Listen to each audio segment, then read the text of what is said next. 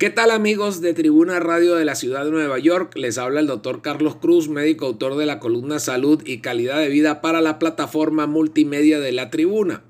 El gobernador Cuomo anunció que los sitios de distribución de vacunas de Nueva York administraron más de 175 mil dosis de la vacuna COVID.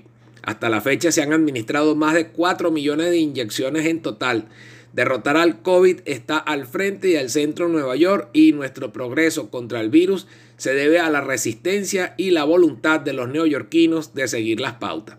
Hoy nuestras hospitalizaciones por COVID cayeron a 5.626, el nivel más bajo desde el 12 de diciembre. Nuestra positividad diaria en todo el estado se redujo al 2,82%, la más baja desde el 21 de noviembre, y nuestra positividad de 7 días en todo el estado se redujo a 3,22%, que es lo más bajo desde el 26 de noviembre. Las cifras decrecientes respaldan nuestros esfuerzos para vacunar a más neoyorquinos para que podamos derrotar esta pandemia de una vez por todas pero debemos permanecer alerta hasta que lleguemos allí. Sigamos trabajando para derrotar el virus. El consejo del día es que a medida que lanzamos la vacuna es importante que sigamos usando máscaras para detener la propagación. Los neoyorquinos elegibles en Brooklyn y Queens pueden programar citas en los sitios de vacunación masiva.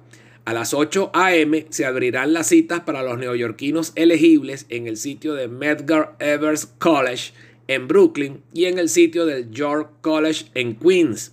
Verifique su elegibilidad y reserve una cita aquí.